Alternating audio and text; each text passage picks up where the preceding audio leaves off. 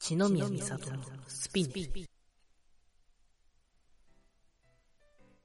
というわけで、今回も始まりました。千宮美里のスピネルのお時間です。今回記念すべき第10回目ということで、よくね、自分でも、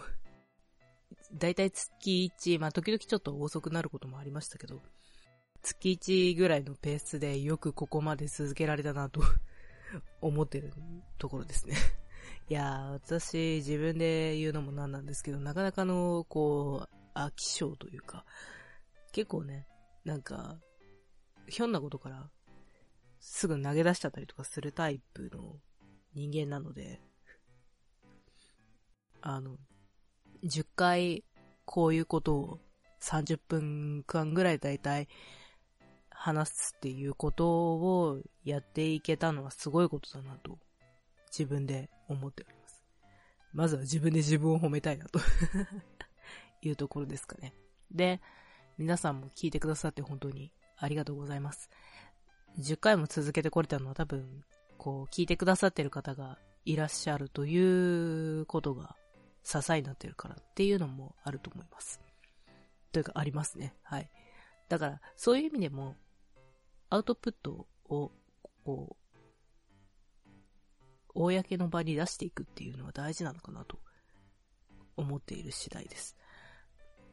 で、まあ、第10回なんですけど、メモリアルなんですけど、今回どうしようかなっていうふうに思った結果、まあ、フリートークで 行こうかなと。テーマをね、決めずに、もはやテーマすら決めずに 行こうかなという、思っておりますので、何が出てくるかは私自身にもわかりません。もしかしたら、そうですね、上から、工事の方から何か降ってき、来る可能性もあると思うんですけど、まあ、降ってきたのも大体、あの、米印で、こう、あくまで、千宮美里の一見解ですというか、個人の見解ですみたいな、あの、注釈はつくものと思ってください。あの、別にこう、普遍的なこととか、普遍的なことは普遍的なことなんでしょうけど、こう、もう全部に通用するこれが全てで正しいんだっていうことを言うつもりは一切ないので、なんか降ってきて、なんかすごい、あの、メッセージ降りてくる可能性もあるかもしれませんが、そういうのも含めて、あくまでこう、個人の見解ですっていう ところで、まあ、受け止め方はあなた次第というか、受け止めるか受け止めないかもあなた次第みたいな、ちょっとなんか、都市伝説みたいになってるんですけど、そういう感じで、まあ、ゆるくね、聞いてもらえればと思います。あの、一応フリートークなんで、いつも以上にもう、いつも以上にっても毎回言ってる、毎回言ってるんですけど、いつも以上にフリートークで、フリーダムでやっていくので、もう、気軽に聞いてください、本当に。もう今回は今まで以上に、本当に今まで以上に気軽に聞いてください。ということで、始まりまーす。これがゆるいっすね。で、今回その、そうだな。まず第10回を迎えるにあたって変えたところというか、振り返りですね。ちょっと軽く振り返りを したいかなと思います。その今までの回のね。まあ、変えたところも含めてですね、ちょっと ちょっとネタバレしてしまったら最初に。まあいいや。で、そうなんですよ。第10回を、こう、第10回というか、10回目まで振り返って思うのは、まあ録画じゃなかった。ごめんなさい。録音環境がまあ悪い。いや、実はそのパソコンに、私は主にノートパソコン使ってるんですけど、今。ノートパソコンに直接マイクをつないで、で、ノートパソコンの方のソフトで今まで録音してたんですよ。ただそうなると、そのノートパソコンの、あの、ファンの音、あれですね、冷却ファンの音、多分パソコンを使っていらっしゃる方はわかると思うんですけど、あの、ノート PC も、ものによってはその冷却ファンがつついてる場合があって、で、その冷却ファンの音がね、すごい駆動音というか、あの、かなり入るんですよね。なので、あの、今までの回を聞いていただいた方は、おそらくどこかで、ぜ、ほぼ確実にあの、なんていうのかな。こう、ちょっと甲高いというかカチカチみたいな、こう、ちょっといかにもこう機械が動いてるような音みたいなのが聞こえてたと思います。っていうか今も今もヘリコプター聞こえてるけどはい。いや、ヘリコプターはたまたまです あの、今撮ってる環境のあれです。で、まあそういうね。で、多分カチカチっていう頻繁に入るなんかちょっと電子音みたいな、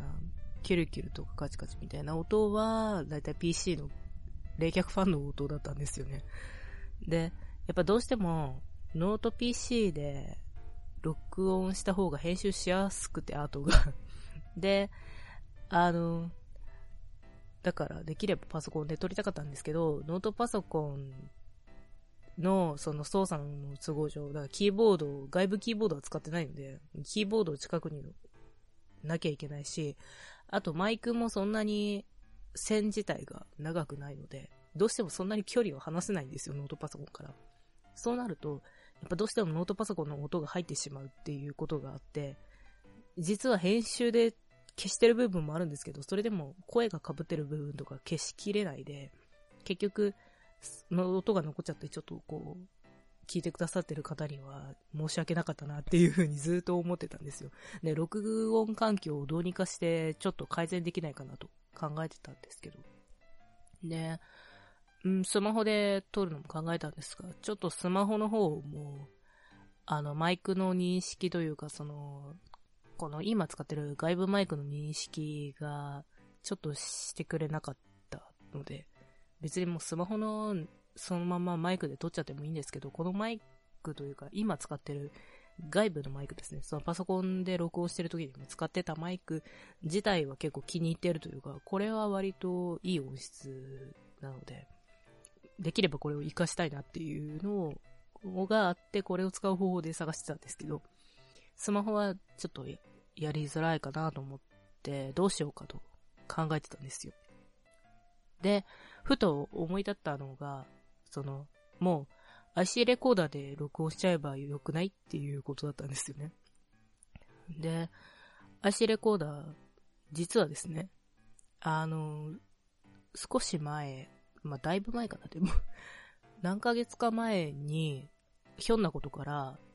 あの、身内というか家族からプレゼントされるというかいただくということがありましてね。で、たまたま持ってたんですよ、IC レコーダー。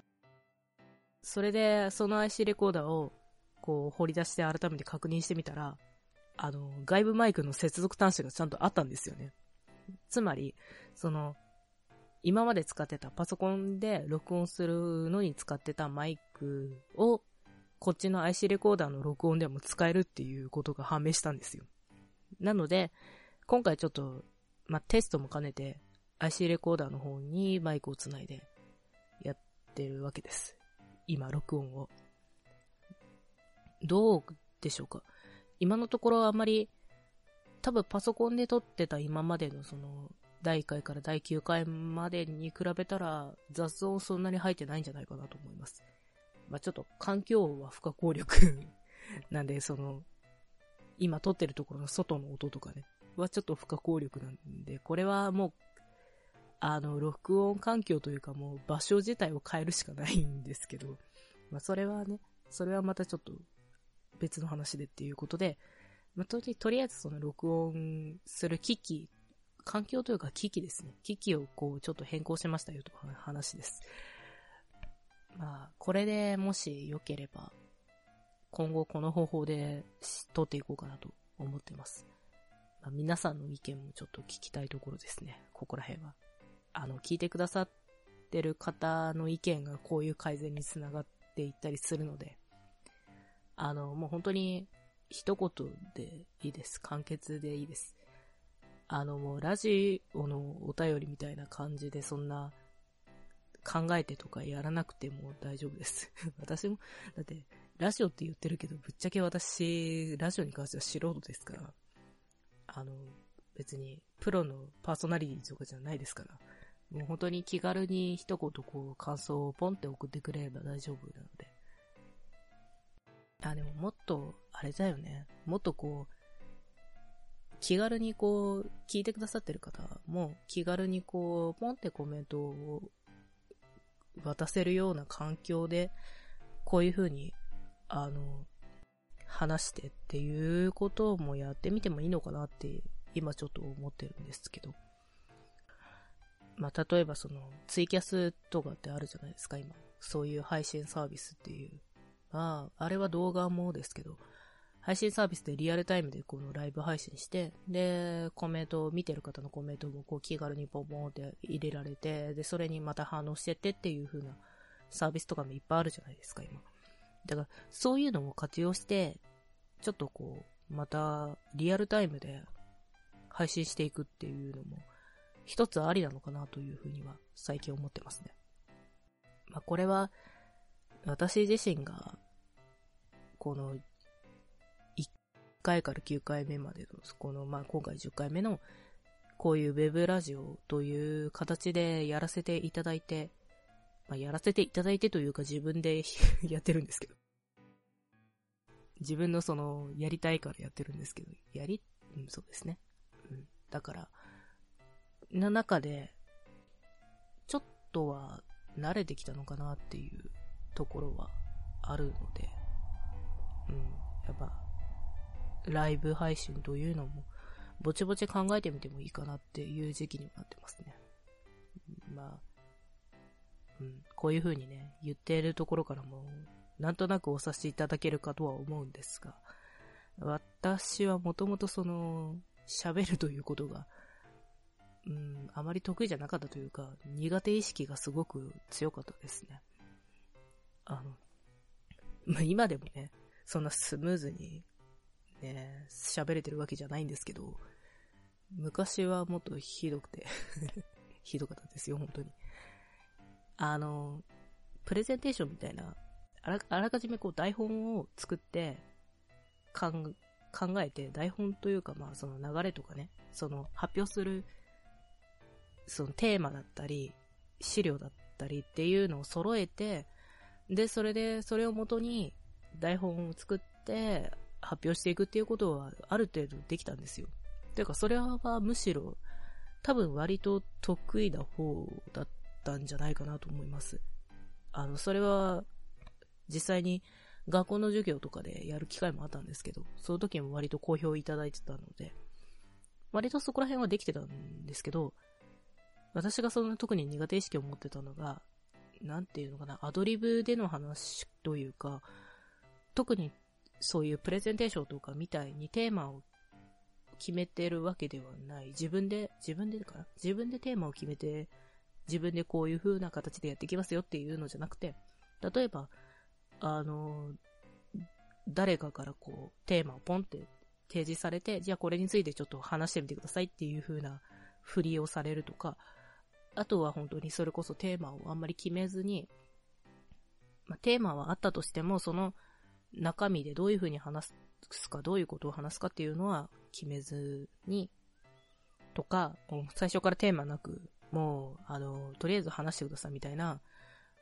いう感じの、まあ、だから雑談とかね、アドリブとかそういう話すっていうことが、すごい苦手だなと感じてたことが、まあ、長い間ありましてね。うん。で、実はその、スピネルを始めたきっかけっていうのは、一つ、それを、こう、なんていうのかな。改善ではないですけど、こう、そういうのに苦手意識を持っているけど、ちょっとでも、こう、話せるようになりたいなっていう自分が、こう、あえてこう、あまり、なんていうの？あえてウェブラジオという形で、こういう風に声で喋る形で発信していったらどういう風になるのかなっていう、まあ一つの実験も兼ねてたりします、実は。あの、そうです。実験です。実験、自分自身の実験ですね。で、うん、話して、だから、あえてテーマをあんまり決めてなかった。いや、テーマは決めてましたね。テーマは今まで決めてたんですけど、あんまり台本っていうのは一回も作ってないんですよ。あの、スピネルを取るにあたって。まあ、なんとなく、こういうことを話そうかなっていう漠然とした、なんだろう、テーマの中でもさらにその漠然とした話題というか、はいくつか挙げた上で話してたりとかいうこともはしてましたけど、台本は作ってないんですよね。うん、作った方がいいのかもしれないです、もしかしたら。ウェブラジオっていう、録音した上でっていう発信の方法なので、もしかしたら台本作った方がいいのかなとは思ったんですけど、ただ私のその、まあ、実験っていう形だったので、もう、まあ、なんていうのかな。何回かこうやってるうちに変わればそれでよしみたいな、あったと思うんですよね。で、結果どうなったかっっていうと、まあ、なんていうのかな、喋ることにはあまり、これだけというか、スピネルだけではないんですけど、変わったきっかけって。でも、こう思ったこととか、感じたこととか、考えたこととか、そういうのを喋る。こう、あまりガチガチに台本とか考えないで、こう、流れるままにというか、そうですね、出てくるままに、割と出てくるままに話すっていうのは、ちょっとずつできるようにはなってきてるかなっていう感じには思ってます。もちろんね、あの、垂れ流しにするのは問題かなとは思うんですけど、ちょっと考えなきゃいけないというか、公の場に載せる以上は、ちょっとこう、考えなきゃいけない発言とかもありますけど、でも、やっぱりこう、うーん、考えすぎないで、とりあえずこう口に出してみるというか、考えながら口に出すっていうことかな。それは、まあ、いろいろと、スピネルも含めて、こう、いろんな方の出会いというか、ご縁だったりとか、いうことを通じて、だんだんできるようになってきたなっていうところはありますね。なので、うん、ある意味自分自身の成長記録みたいな ところもあるのかなとは思います。もちろんそういう一人よがりではちょっとウェブラジオとしては成り立たないので、いろいろこう皆さんの意見とか、ね、あの、リクエストとか、そういうのを反映させつつも、これからも続けていければなーっていう感じですかね。で、振り返りっていうと、あと話し方もあるかな。うん。今、多分ね、今ぐらいの話し方が一番聞き取りやすいと思うんですよ。で、振り返ってみると、ど、うん、まあ、どこっていうふうに具体的に言えないというか、言えないぐらいやらかしてるんですけど、多分早口すぎるところがちょこちょこあったんじゃないかなと。正直聞き取りづらかったところもあると思うんですよ。まあ、あの、聞きやすい話し方っていうか、そうですね。聞いてもらいやすいというか、内容が入ってくる話し方って、やっぱり難しいなというか、改めてそこを意識してみると、なかなか難しいし、意識しないと、割と私は、なんていうのかな、特に熱が入ると、早口でまくし立てるように喋ってしまうという癖があるので、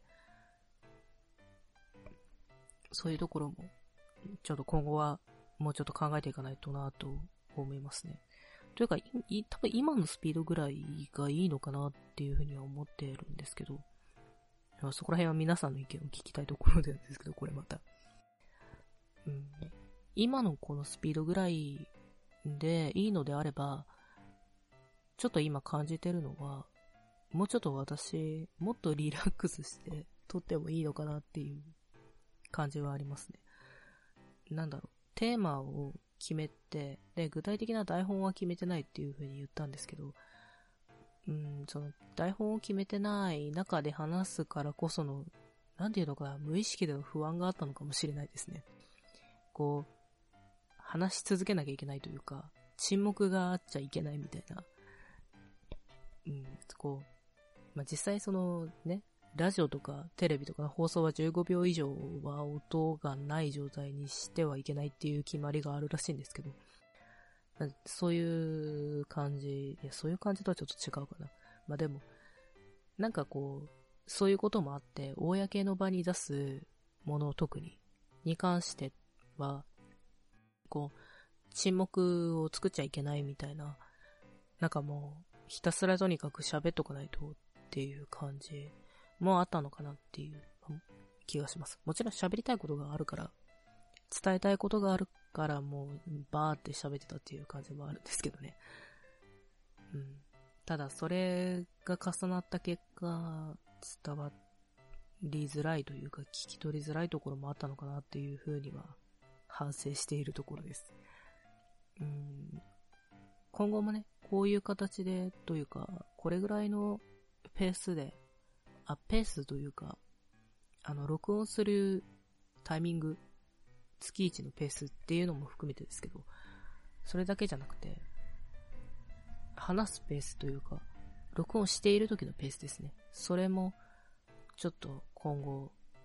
いろいろね、試行錯誤していきつつ、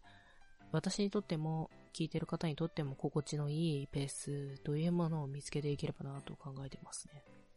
っていうか、あれですよね さっきからこう、なんか、スピネルの内情しかお話ししてない気がします。なんかたまにはこういう話もいいんじゃないかなっていう感じで いやでもね、やっぱり聞いてて、こう、なんか音がみたいな感じとか、ちょっとやっぱり、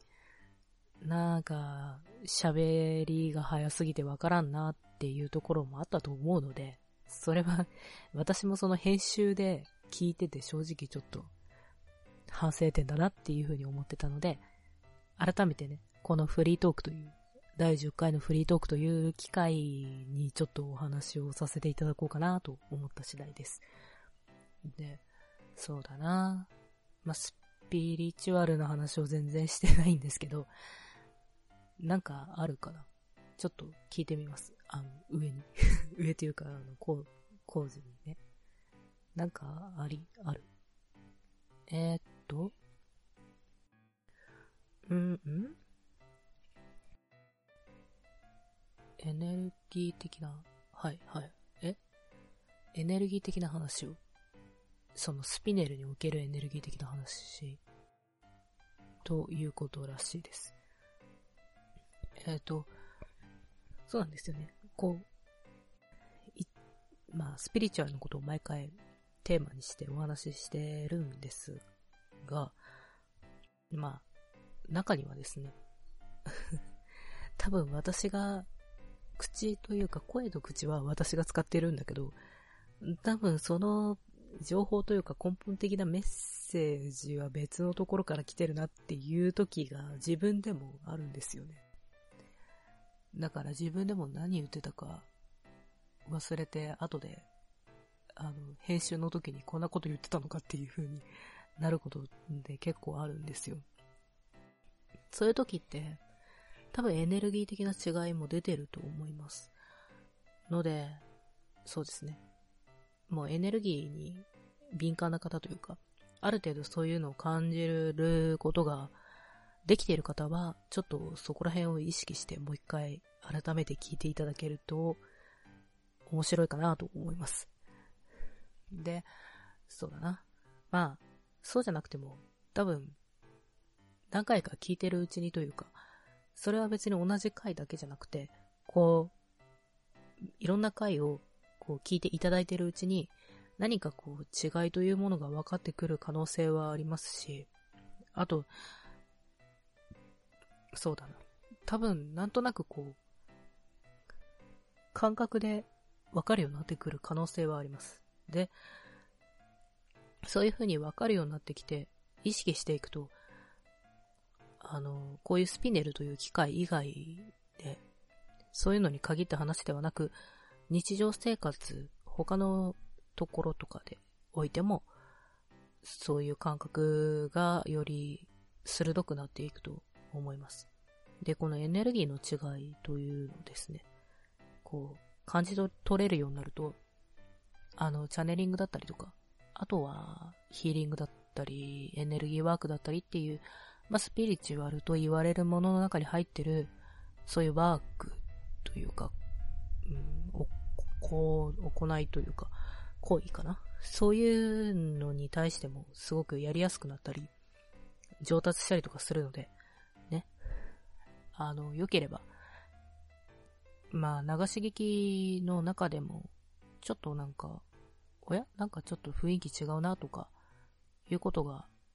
あったら、それにちょっと意識を向けてというか、その感覚を大事にしていただけると、私としても嬉しいかなと思います。そういうエネルギー面も含めて、音声で配信してるっていうところもあるので、文字でもある程度乗るんですけど、乗るときはね、あの、上、上がその工事の方が関わってるとか、まあ、それじゃなくても私本来のエネルギーが乗ったりとか、あとは工事が関わってる場合はその工事のエネルギーが乗ったりとかっていうこと結構あるんですけど、その文章で乗るエネルギーというか、文章でその表現されるエネルギーの性質と、こういう音声配信でその乗るエネルギーっていうのまた違ってくるので、まあ動画とかでもこれは違ってきたり、対面とかでもまた違ってきたりするんですけど、本質的には同じでも表現方法でこう変わってくるっていうこと珍しくないので、私としては、文章でお伝えする以外にも、ブログとかでね、お伝えする以外にもこういう形で、音声っていう形でまた別の、うん、エネルギーの表現方法というか、エネルギーが出る形だったり、あとは、まあ私が伝えたいこととか、工事が伝えたいこともたまにありますけど、っていうところの伝わり方がまた変わってくるっていうので、それだったらいろんな方法を試してみた方がやっぱりいいんじゃないかっていう発想もあります。スピネルを始めた理由としては、私自身の、まあ、さっき話したね、私自身のその話すっていうことに対する、まあ、苦手意識云々の実験というか、それで話したらどうなるかっていう実験の他にも、こういうふうにエネルギーの伝わり方だったり、あとは伝えたいことの情報自体の伝わり方だったりっていう違いがあるので、それもいろんな方向性というか、いろんな方法でそれなら伝えるようにやってみようっていうふうに思ったのも一つ大きな理由だったりします。だから、そうですね。文章で感じてる、感じてるというか、文章で、えっ、ー、と感じたことと、この音声を聞いていただいてる中で感じたことってまだ全然違うと思うので、その違いの感覚は、えっ、ー、と、あなたの独自のものというか、ある程度普遍的なものはあるかもしれないけれど、細かいところは独自のものですから、そこら辺は大事にして、もっとこう、うん、自分の感覚に正直になっていただければなと。で、その一助、まあ、ちょっとした助けっていうほどではないかもしれないですけど、何かしらのきっかけになってくれれば嬉しいなっていうところですね。そういう方針で今後もスピネルは発信していきたいと思います。なので、もちろんブログとか他のその発信、メディアとかで伝えてることと被る内容も出てくるとは思いますが、その音声だからこそ伝わるニュアンス、細かいニュアンスっていうのはきっとあると思うので、そういう違いを今後も楽しんでいただければ幸いです。結構なんか、この話で長くなっちゃったな。でもすごい重要なことを今回お伝えできたなと思います。ある意味スピネルの根幹というか、ね、原点、原点じゃないな、根幹かなをお伝えできたなっていう感じです。で、うん、工事としても、あの、私の方の上ですね。としても、大事なところを今回の機会で伝えられたからよかったっていうふうに言ってますね。なので、今後もいろいろ変わっていくとは思いますが、皆さんの声とか取り入れたりして、まあ、あと私自身の変化もあったりするだろうし、どういうことをテーマにしていくかっていうのももちろん全然違ってくると思うので、今後も変化はいろいろしていくとは思いますが、こういう根本的な部分、原点となる核は変えずに、今後もスピネル続けていければなと思っておりますので、皆様よろしくお願いいたします。では、今回はフリートークということで、この辺で終わっちゃいましょうか。次回からまた何か一つテーマを掲げてお話ししていきたいと思います。では、ここまでお聞きくださりありがとうございました。これからもスピネル、